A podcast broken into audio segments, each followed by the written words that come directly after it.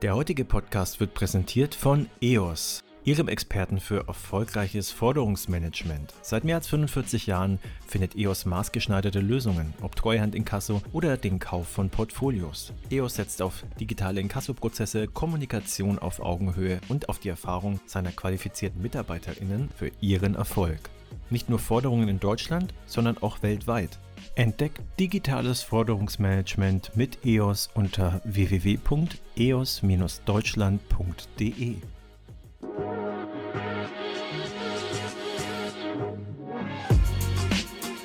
Payment and Banking, der Podcast aus der Mitte der Fin-, Tech- und Payment-Branche mit eurem Host Sebastian Celada Ocampo. Herzlich willkommen zu einer neuen Folge des Payment and Banking Fintech Podcasts. Wir widmen uns heute einem jungen Unternehmen und zwar Forget Finance. Und wir haben den Gründer Konradin Breyer bei uns im Podcast. Hallo Konradin, schön, dass du da bist. Hallo Sebastian, cool hier zu sein. Ja, freut uns auch. Und ich würde sagen, ganz klassisch, stell dich doch einfach mal vor, wer du bist und was Forget Finance ist. Ja, gerne. Ich bin Konradin, ich bin 32 Jahre alt.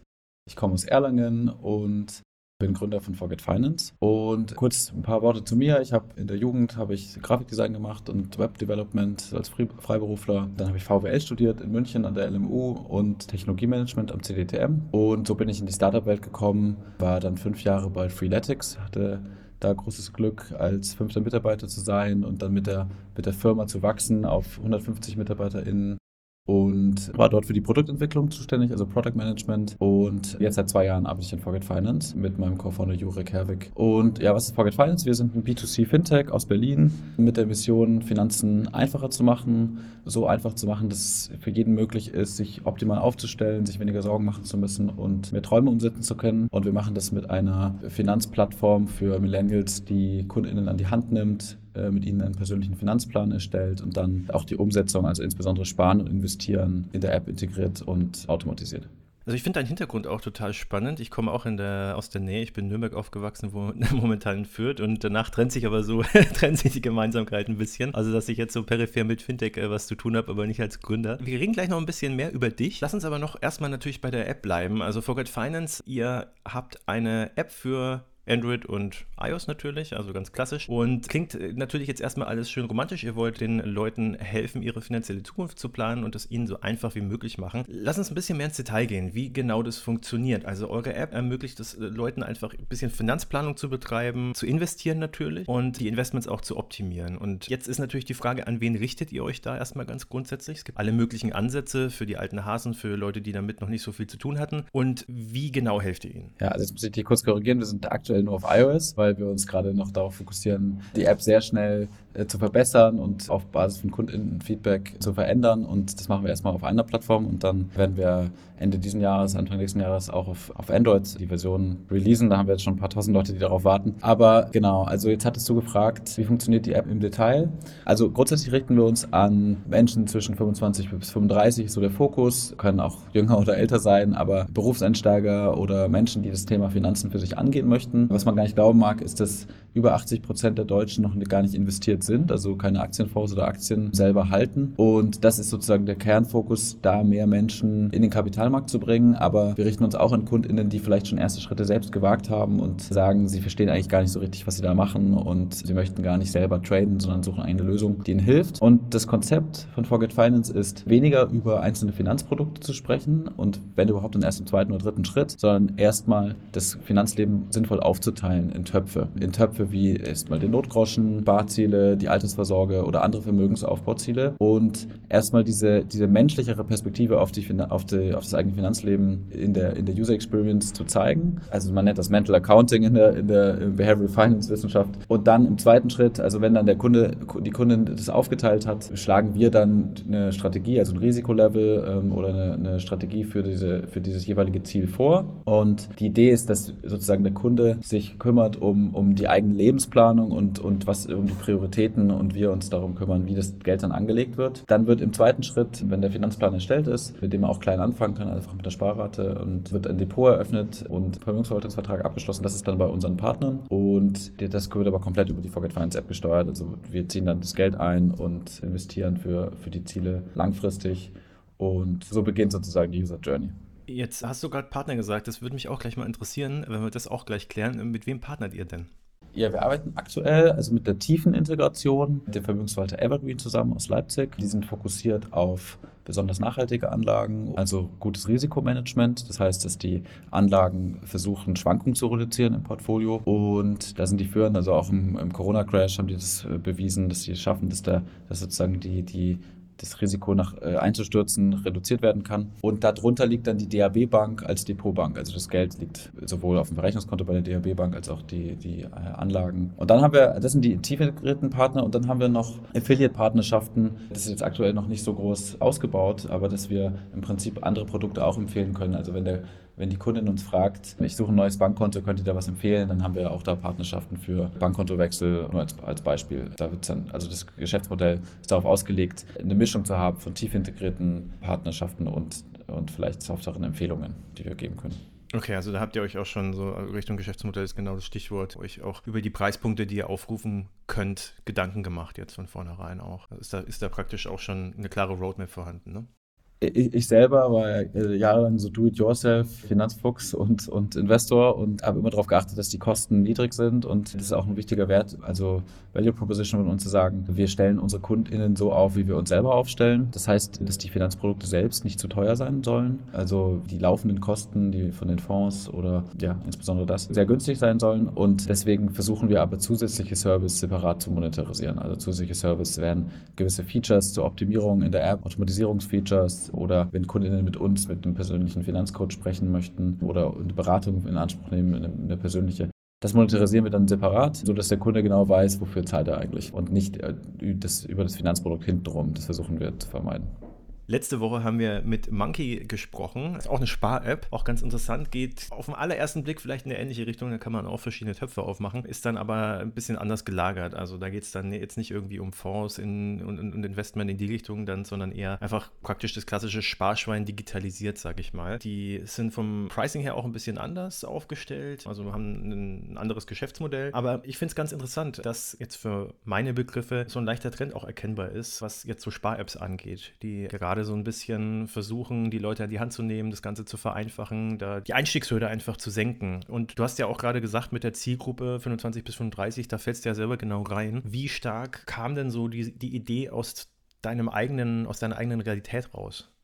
Also ich finde es cool, dass du erstmal den Vergleich aufmachst mit äh, anderen Spar-Apps, weil was wirklich ein cooles Feature ist bei Neobanken oder anderen Spar-Apps, ist diese, diese Töpfe, dass man irgendwie separate Ziele einzeln besparen kann. Aber wir wollen halt wirklich mehrere Schritte darüber hinausgehen, indem wir sagen, unsere App muss auch eine Meinung haben. Also sie muss, diese Töpfe sind nicht einfach nur, haben nicht einfach nur ein Label drauf, sondern diese Töpfe sagen dir dann auch, wie viel Geld sollte denn da rein und welche Strategie ist die richtige und welche Töpfe solltest du überhaupt haben. Ja, also du kannst bei uns gar nicht in der Experience starten ohne einen Notgroschen und einen besonders langfristigen Topf, also wirklich einen Richtung 10, 15 Jahre aufzubauen. Und alles andere ist dann optional, weil wir sagen, das ist der Kern eines gesunden Finanzlebens, die sozusagen die zwei Enden. Und das zieht sich dann weiter durch die, durch die User Experience, dass man dann auch Prognosen kriegt, wie viel Altersvorsorge man sich dadurch leisten kann und laufende Empfehlungen, dass wir vom Gehalt ähm, ableiten, wie viel gespart werden sollte, auch wenn Gehaltssteigerungen äh, stattfinden. Also das Grundprinzip ist, die Forget Finance App hat eine Meinung und gibt dir ein Konzept, also ein ganzheitliches Konzept für dein Finanzleben mit. Und das ist das, was ich selber vermisst habe, äh, dass man früh im Leben irgendwie weiß, ähm, ja, welche Bestandteile brauche ich denn eigentlich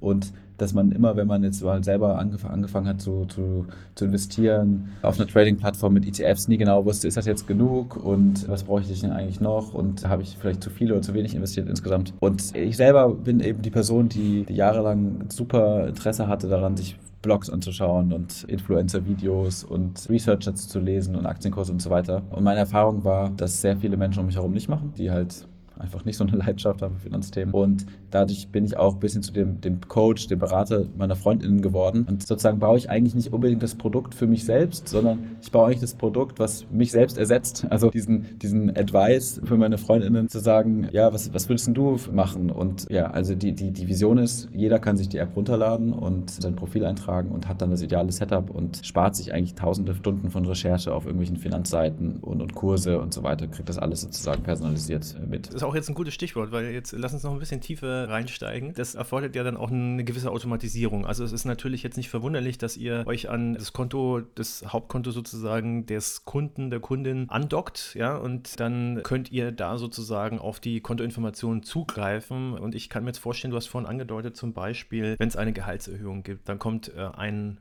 Advice, wahrscheinlich irgendwie eine Notification, äh, möchtest du nicht ein bisschen mehr weglegen für Topf XY?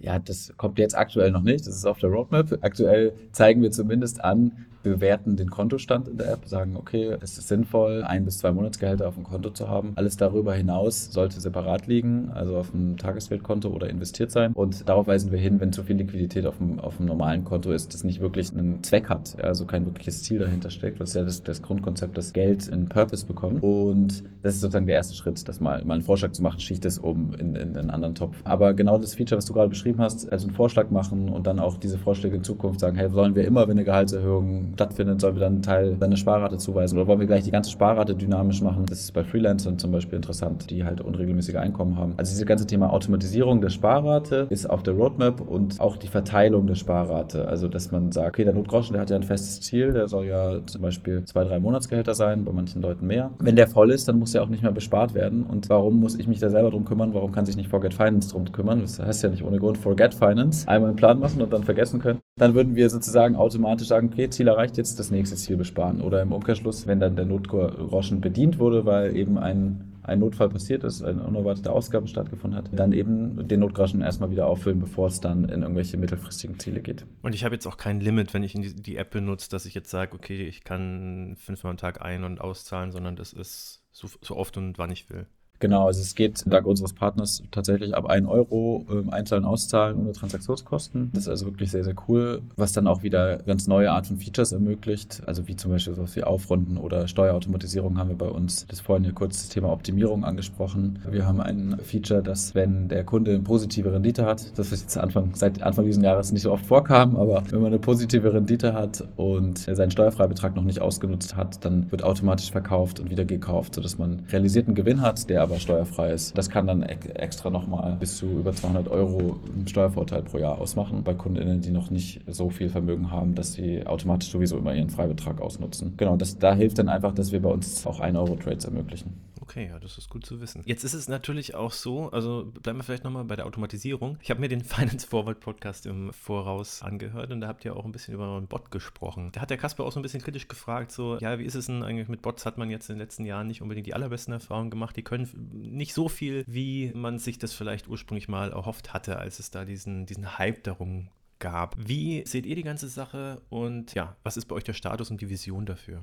Wir hatten eingangs versucht, dass die Experience also möglichst nah rankommt an den menschlichen Finanzberater und gedacht, okay, also Conversational UI, also ein Interface, was aussieht wie ein Chat, könnte gut in die Richtung gehen und ist auch sehr flexibel. Tatsächlich ist es so, dass man bei uns ja auch mit Menschen sprechen kann und dann wird es ein bisschen verwirrend. Ja, wann bin ich jetzt im Chat mit Bot und wann bin ich im Chat mit Menschen? Deswegen werden wir in, in, Zukunft den Bot oder wir nennen es auch das Expert System auch nochmal anders visualisieren in der, in der App als durch einen Chat. Woran wir aber festhalten und woran wir glauben, ist, dass man eine, eine AI, also eine Intelligenz hat, die personalisierte Tipps gibt in verschiedenen Schritten in der, in der App. Ich hatte schon angesprochen, zur Sparrate oder äh, eine Berechnung macht oder eine Aufteilung vorschlägt oder auf Basis des, des Kontostands Dinge vorschlägt, auf Basis der Kontotransaktionen Vorschläge macht und so weiter. Und diese, diese Intelligenz auch zu branden und sagen, die hat einen eigenen Namen und ist ein Feature und ein Feature, wofür auch KundInnen bereit sind zu zahlen als zusätzlichen Service. Da glauben wir weiterhin dran und jetzt gerade sind wir, sind wir ähm, daran, neue Wege zu designen, wie im Prinzip der Bot nicht nur in so Chatgesprächen stattfindet, sondern eigentlich sich durchzieht wie ein Konzept, ein Designkonzept, äh, was immer wieder Vorschläge unterbreitet und oder, oder Dinge automatisiert, äh, wie du schon angesprochen hattest.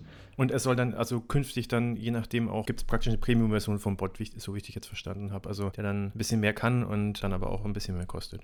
Genau, also die Richtung wollen wir auf jeden Fall experimentieren, ähm, zu sagen, die Einstiegsbarriere für Forget Finance ist, ist extrem niedrig, jeder kann damit anfangen, es kostenlos ausprobieren und Da, wo wir aber wirklich Arbeit abnehmen oder zum Beispiel durch die Steuerautomatisierung Geld rausholen sogar oder helfen, die Sparrate zu steigern, da führen wir zum Beispiel dann ein Abo ein. Das, das ist ein Experiment, was wir fahren werden. Und vielleicht sollte ich noch dazu sagen zum Bot, das zugrunde liegende Konzept ist, dass im Prinzip Finanzberatung nicht in allen Teilen, aber in vielen Teilen ja auch irgendwie festen Mustern folgt und feste Fragen und Antwortenkataloge sind und man viel da auch automatisieren und standardisieren kann und eigentlich auf Basis von Daten und auf Basis von cleverem Design sogar vielleicht bessere Beratung machen kann, denn man kann ja jeden Tag beraten, also 24-7 und nicht nur dann, wenn man bei der Beraterin sitzt im Gespräch. Und äh, deswegen äh, nochmal noch zwei Worte zum Bot. Glauben wir an dieses Konzept Personalisierung als, als solches und, und dass da künstliche Intelligenz oder regelbasierte Intelligenz genutzt wird und immer weiter verbessert wird.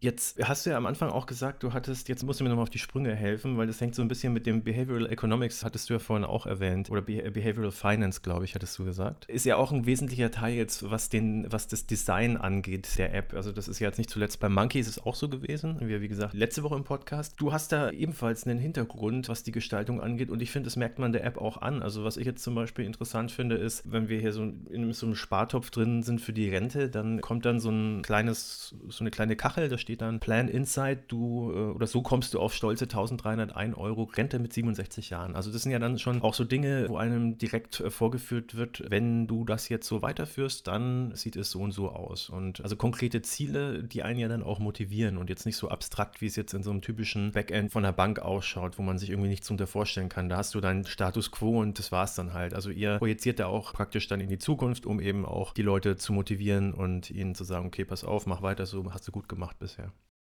Ja, ganz genau. Also wir, das, das hatte ich auch vorhin gesagt, so wenn man irgendwie anfängt zu investieren, ist ja erstmal die große erste Hürde. Aber dann geht es auch weiter mit, mache ich eigentlich genug und wie viel sollte ich? Und äh, da versuchen wir einfach, dass die App halt motiviert, sich zu steigern. Also dass es überhaupt eine motivierende App ist und die Geld auch Purpose gibt. Ein großes Risiko ist ja, dass Menschen anfangen zu investieren und dann irgendwann mal 10, 20, 30 oder 100.000 Euro haben und es dann aber auch wieder ausgeben. Und dann ist sozusagen die Altersvorsorge wieder futsch. Und deswegen ist es so wichtig, dass dieses Geld dann eben in einem Altersvorsorgetopf liegt und nicht einfach nur auf dem Depot und dann sozusagen abgeräumt wird, wenn mal die Kurse mal wieder oben sind oder so. Und wir arbeiten auch da mit dem, mit dem Lehrstuhl für Digital Finance von der TU München zusammen. Also zeigen da App-Entwürfe und kriegen Feedback auf Basis von Behavioral Finance äh, Research, also den Papern, Studien, die die selber machen, aber auch alle, die die kennen, um eben diese, das, was, das, was man weiß über, über die Biases und, und Verhalten von, von KonsumentInnen da auch einfließen zu lassen. Haben zum Beispiel mit der TU München den Forget Finance Score entwickelt. Das ist so ein äh, Online-Tool, das ist ein bisschen versteckt auf unserer Website, wo man sein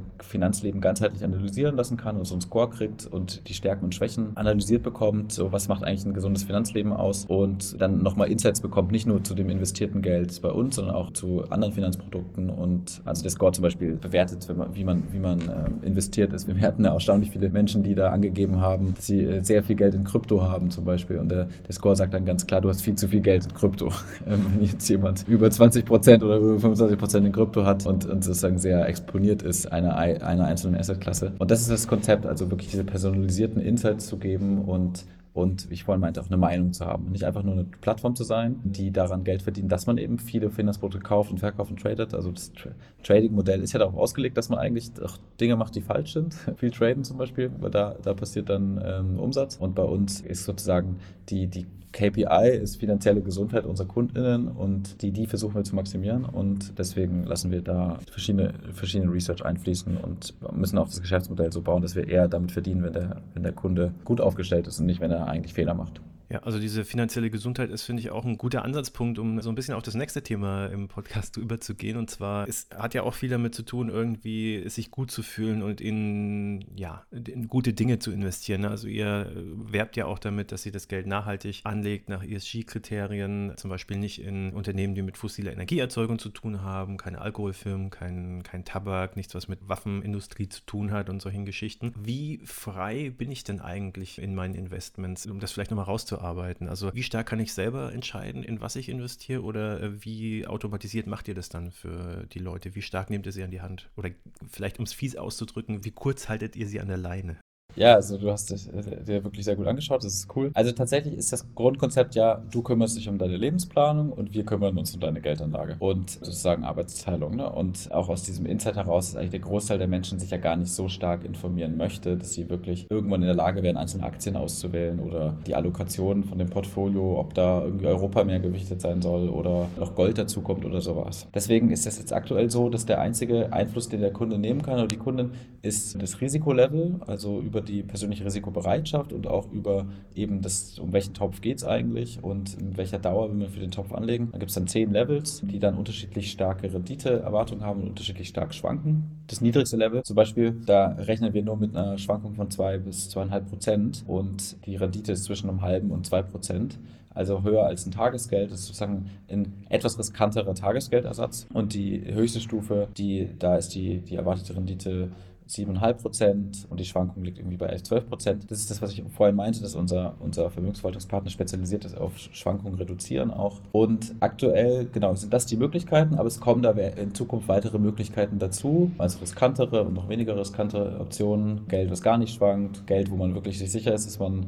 lange nicht ran will, dass überhaupt nicht risikogemanagt werden muss, also wo die Streuung der Geldanlage zwar sichergestellt wird, aber nicht die Allokation verändert wird. Ich weiß jetzt nicht, ob wir da jetzt zu technisch werden. Und dann wird es auch in Zukunft Möglichkeiten geben, also nach Nachhaltigkeit, uns war wichtig, wenn wir Nachhaltigkeit anbieten, dass es wirklich nachhaltig ist und nicht einfach nur ein äh, ETF, wo nach Nachhaltigkeit gefiltert wird, sondern die Nachhaltigkeit auf mehreren Leveln sichergestellt wird und der Vermögensverwalter ist auch schon von der Wirtschaftswoche ausgezeichnet worden als bester nachhaltiger Robo-Advisor und zertifizierte B Corp. Gleichzeitig gibt es eine riesen Debatte darüber, ob das Nachhaltigkeit, nachhaltig anlegen wirklich Sinn macht und also für diese Zielgruppe, über die wir sprechen, zwei Drittel interessiert sich für nachhaltige Geldanlagen und der Einstieg ist deutlich einfacher, wenn man weiß, dass Nestle nicht dabei ist.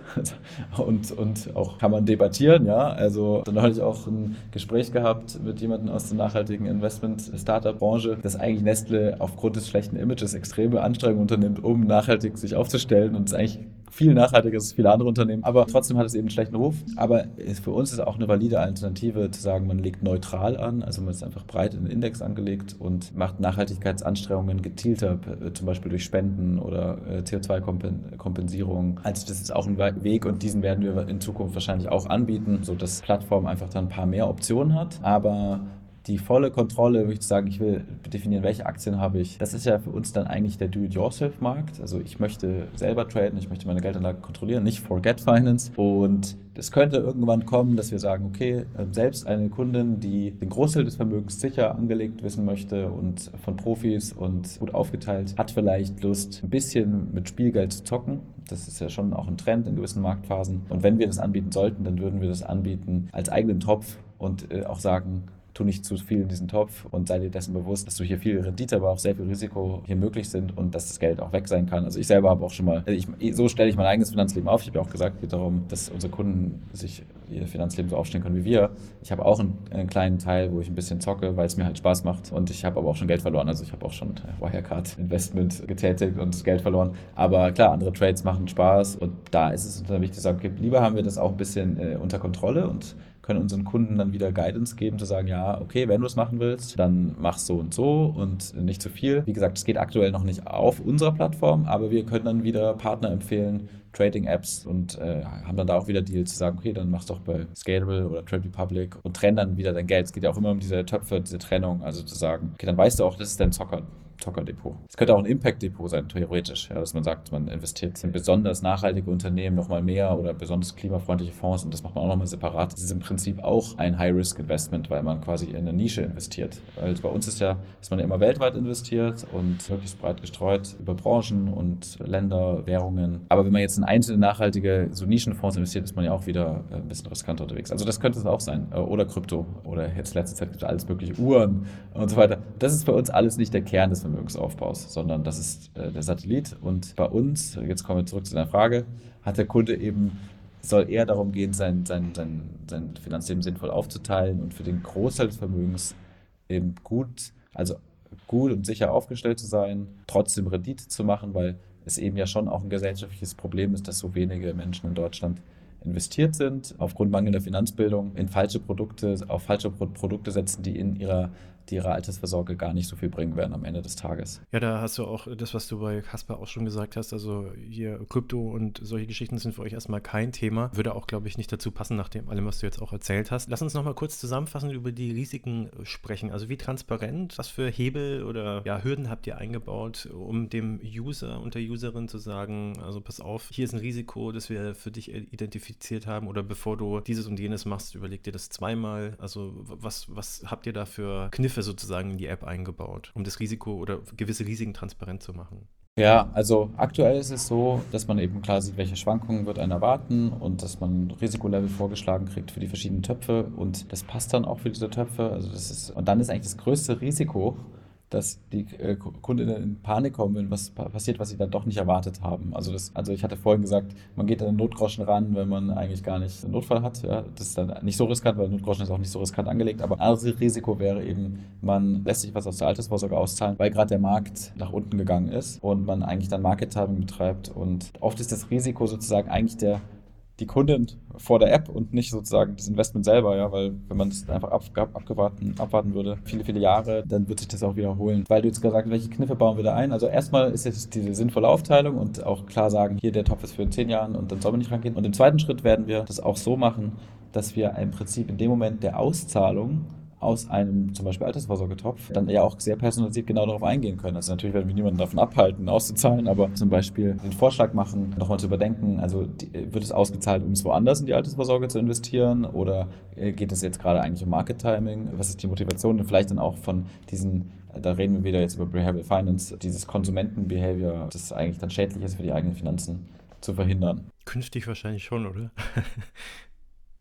Grundsätzlich ist es eben immer diese, das, das, Risiko, dass Kunden entweder gar nicht investiert sind oder zu viel investiert sind, alles investiert haben und dann doch ins Geld vorher ran müssen. Und das versuchen wir grundsätzlich durch die ganze Architektur der App zu verhindern, indem sie schon dem Geld einen klaren Purpose gibt und einen klaren Plan hat. Und das ist das, was ich eben vorhin meinte, dadurch, dass die Anlagen immer gestreut sind und ist das Risiko eben, es gibt nicht diesen Totalverlustrisiko, sondern es gibt eben nur dieses Schwankungsrisiko und dann, wie geht man mit der Schwankung um. Ich muss mal eine Zwischenfrage stellen. Hast du eigentlich das Buch Misbehaving gelesen oder dir als Hörbuch angehört?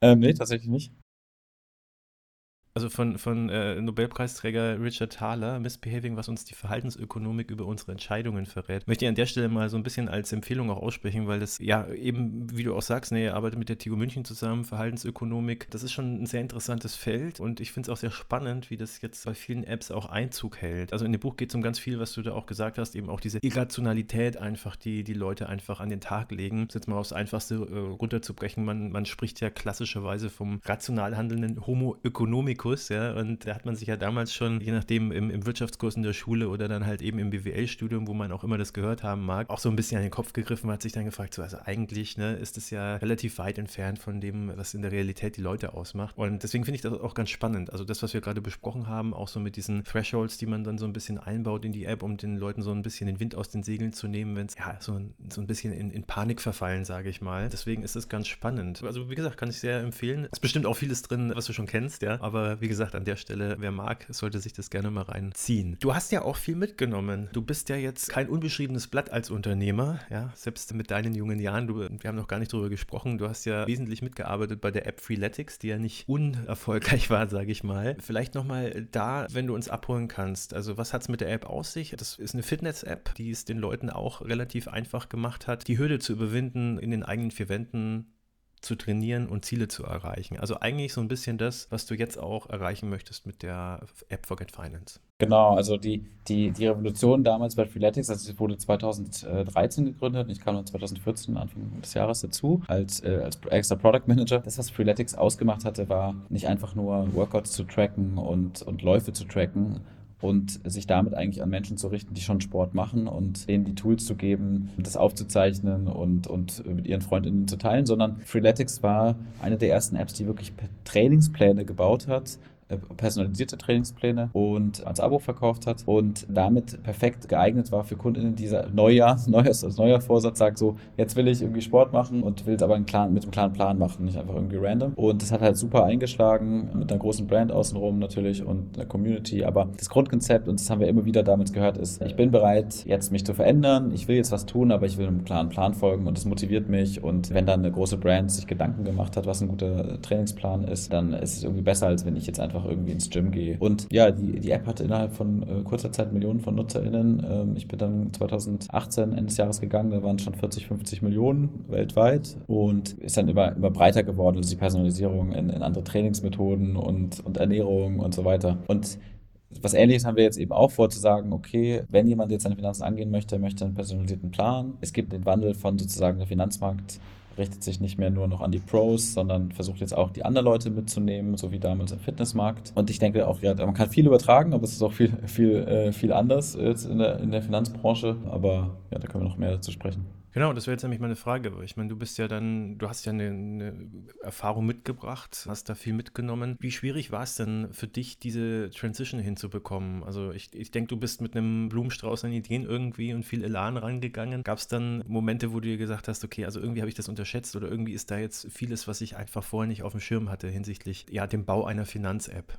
Also grundsätzlich muss ich dazu sagen, dass Fitness auch eine große Passion von mir war, aber tatsächlich fanden Finanzen noch mehr. Ja, also ich hatte sozusagen, ich persönlich inhaltlich in meiner Freizeit sogar mehr über, wobei kann man gar nicht sagen, ich bin auch äh, super interessiert nach wie vor an Ernährungsthemen und, und solchen Dingen. Aber ich wusste sozusagen, was das Setup ist, was ich unseren Kundinnen oder meinen Freunden oder Freundinnen, das habe ich ja auch jahrelang gemacht, Freunden, Freundinnen zu coachen und, und äh, zu motivieren oder auch fast schon zu missionieren und sagen so, kümmere dich um, um Geldanlage und wechsel dein Konto und, und welche Versicherung eigentlich bräuchte man. Also ich wusste sozusagen, was das Setup ist, was ich den Leuten geben möchte. Und dann haben wir angefangen, erstmal nur sozusagen einen personalisierten Finanzplan als Web-App zu bauen, ohne ein eigenes Produkt. Also man, man kriegt ein Profil und dann kriegt man Vorschläge der Aufteilung und dann kann man den bei anderen Produkten umsetzen. Und äh, das hat auch schon super eingeschlagen. Also es hat tausende NutzerInnen gehabt in dieser Testphase, die Jurek und ich gemacht haben, auch ein bisschen beworben haben über Facebook. W wann war diese Testphase, wenn ich kurz fragen darf? Also wir haben 2020 gegründet, also es war im Jahr 2020. Mitte, Mitte des Jahres ungefähr, also im August haben wir gegründet. Wir haben ein bisschen vorher angefangen, auch um zu gucken, wie gut arbeiten wir zusammen. Also Jurik war ein Freund von mir und der war davor der CTO von der von Neugelb. Das ist eine Tochter von der Commerzbank, die die Banking-App von der Commerzbank verantwortet. Also er war der CTO von der, von der Banking-App der Commerzbank. Und ich hatte ihn lange versucht zu überzeugen, das mit mir zu machen. Und dann gab es so ein kurzes Fenster, Window of Opportunity. Und da haben wir dann gesagt, okay, wir probieren es einfach mal aus und ein paar Wochen und, und versuchen diese Web-App zu bauen und validieren für uns, wie funktionieren wir als Team und wie funktioniert dieses Konzept und testen es mit Freunden und testen es eben auch mit, mit Facebook-Marketing. Und das hat super geklappt und daraufhin haben wir dann die GmbH gegründet im August 2020, wie gesagt, und sind dann relativ schnell auf Investorensuche gegangen. Und genau, was jetzt etwas anders war als erwartet, also wir haben dann Menschen gecoacht, also wir hatten auch Abschlüsse, also dass KundInnen dann irgendwelche Konten eröffnet haben wir haben Leute gecoacht, aber wir hatten das Gefühl, also da ist trotzdem noch so ein großer Bruch oder große Barriere dann von diesem persönlichen Plan zur Umsetzung. Das ist halt Problem Nummer eins. Also jetzt haben die KundInnen gerade Vertrauen aufgebaut in Forget Finance und unsere Empfehlungen und jetzt schicken wir sie woanders hin, wo sie wieder eigentlich mit neuen Fragen konfrontiert werden, Kontoeröffnungsfragen. Entweder wenn sie auf einem Broker sind, dann selber ETFs aussuchen müssen, selbst wenn wir ihnen davor Tipps gegeben haben. Oder wenn sie im Robot-Weise sind, wir neue Risikofragen bekommen, vielleicht die Empfehlung ein bisschen anders ausschaut. Also das war das Problem Nummer eins, also von der Planung zur Umsetzung gehen viele Menschen dann doch wieder verloren. Und Problem Nummer zwei, wir hatten diesen Service dann angeboten, dass man mit uns WhatsApp chatten kann und Fragen stellen kann, auch, lang, auch nach der Eröffnung bei einem Produkt woanders. Aber wir haben dann gemerkt, die KundInnen machen trotzdem Fehler, obwohl wir eigentlich alles besprochen haben. Und also so Fehler, wie ich vorhin meinte, man verkauft dann, wenn es mal im Minus steht oder zumindest hält man seine Sparrate an, man geht an den Notgroschen ran, wenn man eigentlich gar keinen Notfall hat, sondern nur die Küche, Küche bauen möchte oder so. Dass wir das Gefühl haben, okay, also eigentlich braucht es ein Tool, was einen langfristig begleitet und nicht nur am Anfang. Und deswegen haben wir uns dann entschieden, okay, wir wollen Planung und Umsetzung machen in einer Plattform, also müssen Partner integrieren und wir bauen diesen Coaching-Layer auf diesen verschiedenen tiefen Integrationen und der Kunde kann sein komplettes Finanzleben mit unserer App steuern, auch wenn darunter quasi verschiedene Partner dann die Services zur Verfügung stellen, sodass wir uns auf die Beratung fokussieren können. Und das ist natürlich dann äh, eine große Challenge, also weil es regulatorisch dann ja in unserer Plattform regulierte Leistungen stattfinden, also jetzt gerade eben die Vermögensverwaltung. Dann haben wir auch noch den Kontoinformationsdienst, also ins Konto reingucken über Tink aktuell Und ja, das war neu für mich, sozusagen dann sich einlesen in die BaFin-Merkblätter und die Gesetze und mit Anwälten und äh, mit Partnern, die Anforderungen, die die PartnerInnen haben und so. Genau, aber wir glauben, das ist der Weg, um dann wirklich entlang des ganzen Finanzlebens, die ganze Finanzjourney von ich weiß noch gar nicht, was ich tun soll oder ich habe ein Problem, ich will was machen mit meinem Geld, aber ich weiß nicht genau wie, über ich komme rein, ich kann starten, aber ich fange eben erstmal klein an. Also das ist eben gut, mal mit einer kleinen Sparrate anzufangen und kleinen Investmentrate zu, ich, wir helfen den Kunden, wir begleiten die KundInnen bei der Steigerung der Sparrate, bei der noch besseren Aufstellung, bei der Planung von neuen Zielen und so weiter. Und das ist jetzt die Vision der ganzheitlichen Finanzplattform mit Beratung an jedem Schritt und Automatisierung da, wo, wo es Sinn macht. Wie hast du das als junger Unternehmer, der zum ersten Mal mit Geschichten wie der BaFin zu tun hatte, mit den ganzen regulatorischen Feinheiten, wie hast du das wahrgenommen? War das für dich eher sowas, was dich erschlagen oder teilweise auch demotiviert hat? Oder hast du das Gefühl gehabt, das ist schon alles gut organisiert und wenn man sich da mit den entsprechenden Behörden auseinandersetzt, dann wird man auch gut durchgeguidet und kann dann auch recht schnell zu Ergebnissen kommen? Also hast du dir, hast du dich gefühlt, dass du an die Hand genommen wirst oder eher, dass der Knüppel zwischen die Beine geworfen werden? Also ich muss sagen, ich finde, dass die allein auch schon die Informationsseiten der BaFin extrem gut sind und die Merkblätter und äh, Schreiben. Also man muss halt ein wirkliches Interesse haben, sich da einzulesen und wirklich zu verstehen. Weil wenn man alles nur den Anwalt fragt, dann wird es sehr teuer werden. Also wenn man sozusagen bei Null anfängt, dann, äh, dann sind die Stundenlöhne sehr hoch. Und, äh, ja, also die Stundenlöhne sind immer gleich, aber dann braucht man viele Stunden. Also man muss sich wirklich einlesen und äh, selber verstehen wollen, wie das funktioniert. Und dann jetzt auch eine tolle Informationsquelle sind einfach, wie macht es andere? Also wie sind da die Setups? Ja? Also man kann da auch AGBs lesen, das ist gar nicht so uninteressant, was da so drin steht und welche, welche Modelle es gibt. Und auch im Ausland, wie im Prinzip ganze Plattformen entstehen, ohne dass eigentlich die, die Firma, die die Plattform anbietet, irgendeine Lizenz hat, sondern eigentlich nur andere Services sinnvoll zusammengesteckt hat, was ja auch unser Konzept ist. Wir interagieren ja dann auch nicht direkt mit der BaFin, sondern eben unsere Partner, aber wir müssen eben ein Modell finden, wo dann die, die, das Gesamtkonzept sinnvoll ist. Und ja, wir haben aber auch schon Briefe bekommen von BaFin und Bundesbank, wie eigentlich unser Modell funktioniert und das dann auch erklärt, äh, sowohl telefonisch als auch schriftlich. Da kriegt man natürlich dann schon mal, mal kurz Panik und wenn man so einen Brief bekommt, aber wir haben das Gefühl, dass da eigentlich gar nicht wirklich versucht wird, Konzepten Steine in den Weg zu legen. Wir sind ja, es ist ja auch kein Konzept, was versucht, mit der Gier von Menschen schnelles Geld zu machen. Oder irgendwie, wo das Geld keine Einlagensicherung hat oder wo, wo Empfehlungen ausgeschrieben 100.000 übrigens, ne? möchte ich an der Stelle nochmal kurz einwerfen, äh, ist die Einlagensicherung bei euch, ne? Äh, genau, also die, der, die Partnerbank bietet 100.000 Einlagensicherung und die Fonds sind gesetzlich als Sondervermögen behandelt. Das heißt, wenn jetzt wir pleite gehen, dann behält man seinen, seinen Depotzugang und hat halt dann halt da äh, die, die Fonds. Wenn die Bank pleite geht, gehen würde, also ich weiß nicht, ob die BNP Paribas pleite gehen wird, hoffentlich nicht. Ich glaube es nicht. Ich glaube, es ist eine der größten Banken Europas, wenn nicht sogar die größte. Ich glaube, dann hätten wir ein Problem. Aber selbst dann würde man eben die, die Fonds dann zu einer anderen Bank übertragen. Also das ist alles gesetzlich geregelt. Und ich glaube, dass die BaFin wesentlich kritischer, oder hoffe ich, äh, draufschaut bei Modellen, die wirklich komplett ohne so Sicherungssysteme arbeiten und ganz neue Konzepte. Also wir hatten ja jetzt gerade kürzlich diese Fälle, dass eben diese DeFi-Protokolle ähm, oder Stablecoins ihren, komplett ihren Wert verlieren und Menschen auf einen Schlag alle ihr Geld verloren haben. Oder was auch sehr stark reguliert ist, ist ja in Kunden in so Hebelzertifikate gehen und da ist es auch vollkommen zurecht. Aber äh, wie gesagt, wir müssen, äh, es ist uns auch wichtig, dass eben das Konzept passt und äh, deswegen arbeiten wir uns da auch ein und werden ja auch geguidet von den, den Partnern, die das auch nicht zum ersten Mal machen, dass auf ihrer Plattform irgendwelche anderen Services angeboten werden. Ich finde es auch an der Stelle nochmal ganz interessant, wie ihr eben diese Verhaltenspsychologie mit einbaut, bei Monkey auch und wie sich das so ein bisschen auch unterscheidet, ohne dass das jetzt irgendwie bewerten möchte. Aber ich benutze zum Beispiel auch Bitpanda und da ist ja auch so ein bisschen, ein bisschen ist gut. Also es geht schon in die Richtung Gamification auch. Wenn du die App öffnest, ist es so gestaltet, dass du erstmal hier siehst, aha, dieses und jenes ist halt gestiegen, egal ob das jetzt dein eigenes Portfolio ist oder ein Teil deines Portfolios oder eben generell irgendwelche Kryptowährungen, die momentan am Steigen sind. Und je nachdem, wo du dann drauf schaust, merkst du, okay, Hälfte von meinem Portfolio ist eigentlich irgendwo im Niemandsland versunken. Und auch da wieder, also ich, ich habe es ähnlich gemacht. Ich habe ein bisschen Spielgeld, mir macht es Spaß.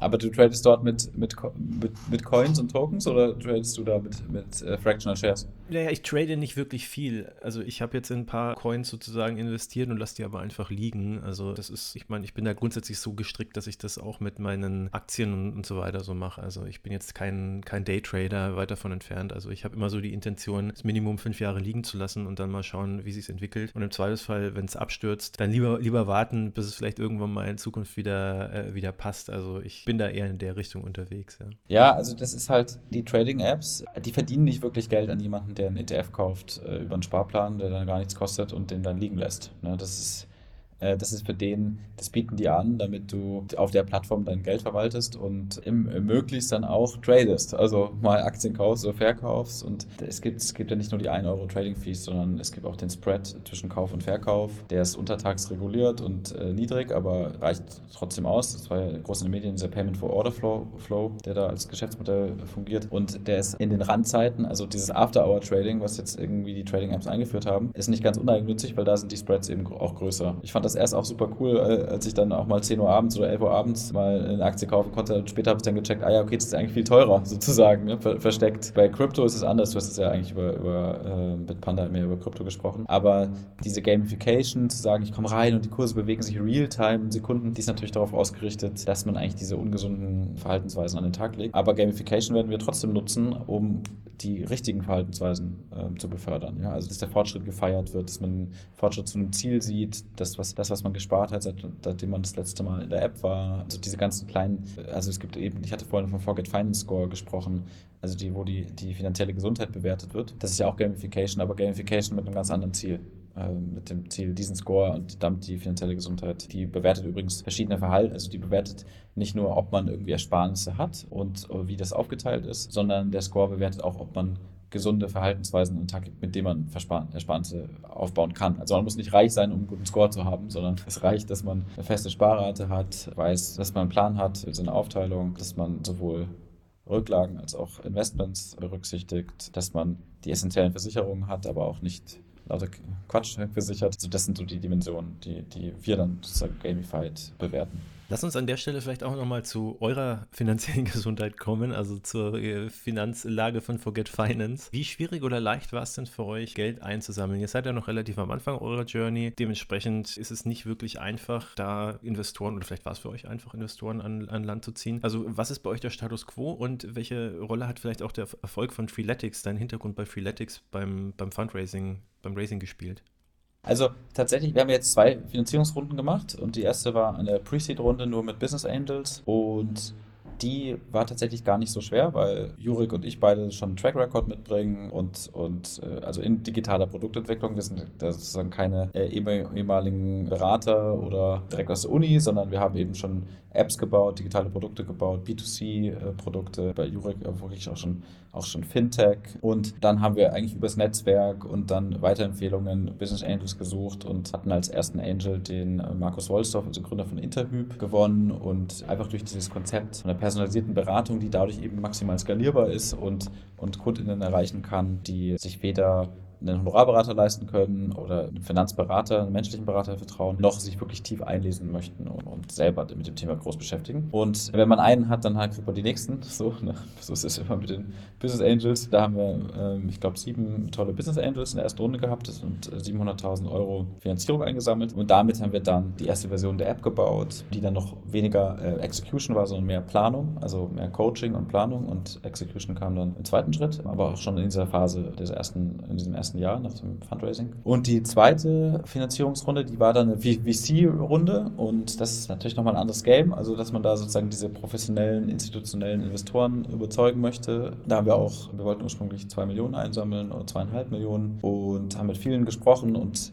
super äh, Feedback bekommen, hatten auch verschiedene Möglichkeiten, aber es war trotzdem ganz andere also es hat trotzdem etwas länger gedauert äh, als jetzt die erste Runde. Viele Gespräche, Deep Dives, Partnermeetings, Höhen und Tiefen für uns als Gründer und ja, Finanzmodelle, die man dann baut. Und äh, ja, wir haben dann am, am, Ende ein super Setup gefunden mit zwei VCs. Ein Fintech-VC, B2V heißt der, der ist auch in Raisin zum Beispiel investiert. Oder also macht nicht nur Fintech, aber hat auch einige Fintechs im Portfolio. SumUp ist auch dabei. Und UVC ist ein äh, Deep Tech VC aus München von der Unternehmertum. Und auch, auch nochmal auch noch neue Angels dazu. Und ja, ja, jetzt, also es war, äh, es war äh, nicht einfach, aber es war auch, es hat geklappt und äh, die Runde ist dann auch viel größer geworden, also dreieinhalb Millionen. Und man muss dazu sagen, es war ein super Zeitpunkt einfach, wo wir Fundraising gemacht haben. Ende letzten Jahres äh, sind wir damit gestartet und haben dann Anfang dieses Jahres, diesen Jahres die, die Runde geclosed. Und ja, es, jetzt hat sich ja ein bisschen die Zeit auch gedreht für Fintechs, leider gerade mit den, sieht man ja so ein paar, ein paar Insolvenzen in den letzten Wochen. Ja, absolut. Also da habt ihr, äh, glaube ich, auch wirklich noch ein glückliches Händchen bewiesen mit dem Racing und dann natürlich nochmal Glückwunsch, dass ihr da auch mehr eingesammelt habt, als ihr da ursprünglich euch erhofft hattet. Ich habe jetzt gar nicht beantwortet, welche Rolle Freeletics gespielt hat, äh, fällt mir gerade auf. Und zwar tatsächlich, ähm, tatsächlich hat es eine große Rolle gespielt und spielt auch eine Rolle für unseren Pitch, äh, zu sagen, wir sind ein Team, also wir sind ein produktzentrisches Team, Jörg und ich, können Produkte bauen, das hatte ich schon gesagt. Aber auch dieser Einstieg von einer wirklich starken B2C-Brand, die in einem anderen Geschäftsmodell schon mal personalisierte Berater, also ja, Coaching oder Tra Personal Trainer sozusagen gebaut hat und skaliert hat. Also es war ja auch wirklich skaliert. Ich hatte ein Team von 25 Leuten und, und die, eben diese massive Userbase. Damit sozusagen frischen Ideen in den Finanzmarkt zu kommen und und eine App zu bauen, die wirklich sexy ist und Leute ganz anders ansprechen könnt, weil wir eben keine Banker sind.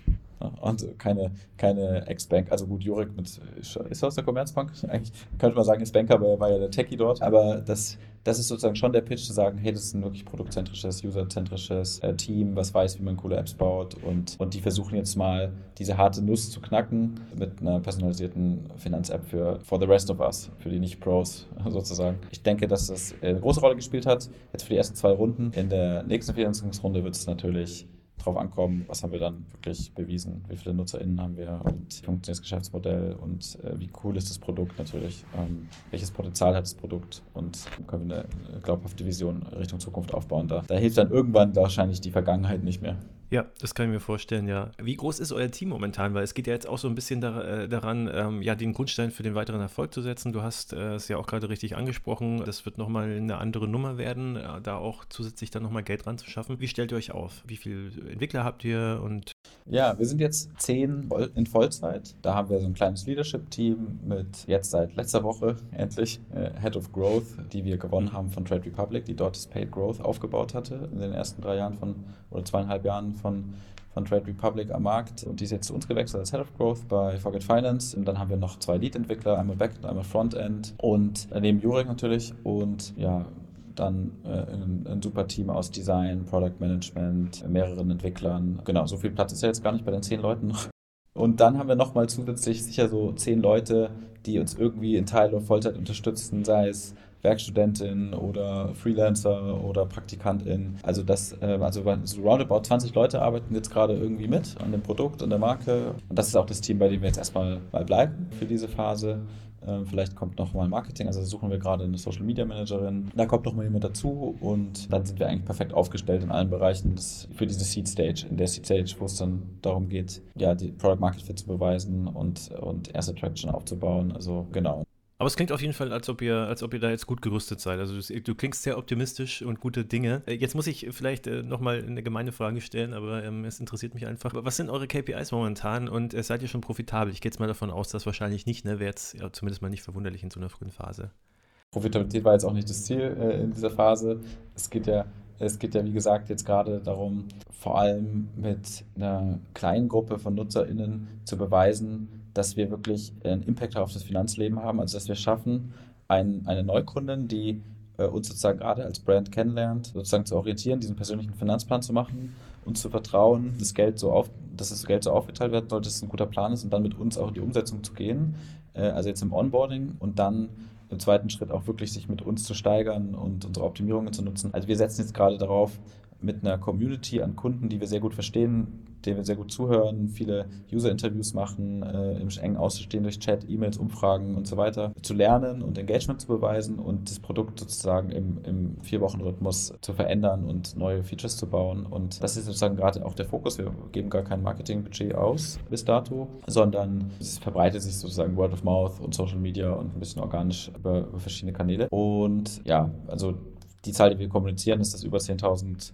Kundinnen schon ausprobiert haben, unsere, unsere Finanzplanung. Und das Ziel ist, also, also die KPI, äh, auf die wir hinarbeiten, ist eben nicht nur Leute, die es ausprobieren, sondern Leute, die wirklich ähm, sich dann richtig aufstellen und ihre Journey dann wirklich beginnen und aus der Prokrastination rauskommen. Also wir sagen ja, die Kernzielgruppe sieht das Problem, ich möchte was mit meinem Geld machen, aber schiebt es vor sich her, eigentlich teilweise Wochen, Monate, Jahre, weil es so komplex ist und so viele Angebote da draußen sind und so viele kleine, große und kleine Entscheidungen, Lebensentscheidungen, Finanzproduktentscheidungen, Sparrate und was auch immer. Und die KPI ist sozusagen, wie viel Prozent der KundInnen schaffen wir von nicht aufgestellt, nicht gut aufgestellt oder sich nicht auch kein Peace of Mind haben mit auf, in Bezug aufs eigene Finanzleben. Ich habe jetzt begonnen und, und äh, habe jetzt einen Plan und, und fange an, dafür zu sparen, zu investieren. Genau, deswegen, wie gesagt, diese Mischung aus, wir sind am Markt, aber eben mit äh, ohne Marketingbudget und hören dann hören dann sehr viel zu und iterieren auf, auf Basis von Feedback und dann in die Skalierung wird es dann nächstes Jahr gehen, wenn das Produkt auch ein, auch ein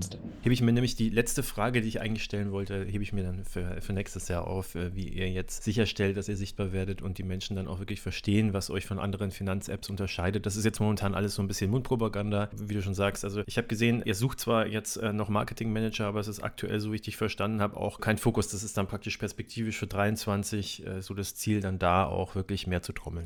Ich habe ja gerade gesagt, wir haben eine echte Profi jetzt von, von Trade Republic quasi geklaut, die quasi weiß, wie man, wie man Growth aufbaut und die ist jetzt seit einer Woche da und die wird natürlich die, die Herausforderung haben, jetzt eine wirkliche Strategie zu bauen. Und was wir schon sagen können, ist, äh, wir wollen eine Zielgruppe erreichen, die möglichst einfach die Finanzen haben möchte und äh, aber trotzdem uns vertrauen, weil letzten Endes, man kann nur Finanzen vergessen, wenn man dran glaubt. Und das heißt, wir werden eine, eine Mischung an also man wird uns erleben können als, als Brand, die auch Wissen vermittelt, die, mit dem man persönlich in Kontakt stehen kann, die, die Kurse anbietet, Webinars anbietet, äh, Events macht, aber die auch ganz klassisch Paid, Paid Marketing macht. Und letzten Endes geht es darum, ein Produkt zu bauen, was so gut ist, dass auch die User ähm, selber das Produkt weiterempfehlen. Und das sehen wir jetzt auch schon bei unseren ersten, bei unserer aktuellen Userbase, das ist schon passiert.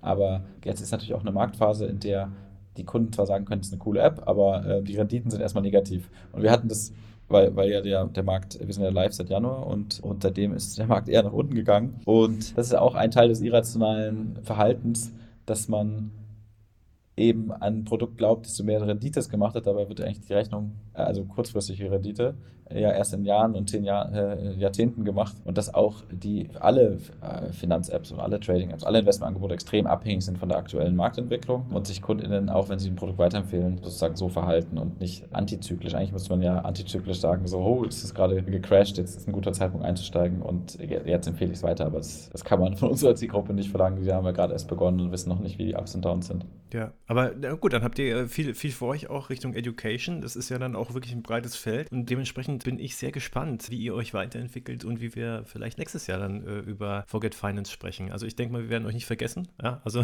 wenn man jetzt das Wortspiel erlaubt, ja, dann äh, würde ich sagen, lass uns mal äh, irgendwann nächstes Jahr nochmal quatschen und äh, dann bin ich gespannt, wie es dann ausschaut. Aber bis hierhin erstmal, Konradin, vielen Dank, dass du dir Zeit genommen hast und danke für die spannenden Einblicke. Ja, herzlichen Dank für die, für die guten Fragen und ich freue mich dann aufs Gespräch nächstes Jahr und werde berichten, was wir alles gelernt haben und von Erfolgen und, und, und, und Scheitern und was auch immer. Also freue mich auf den nächsten Podcast und bin gespannt, was die Hörer von unserem heutigen Gespräch halten.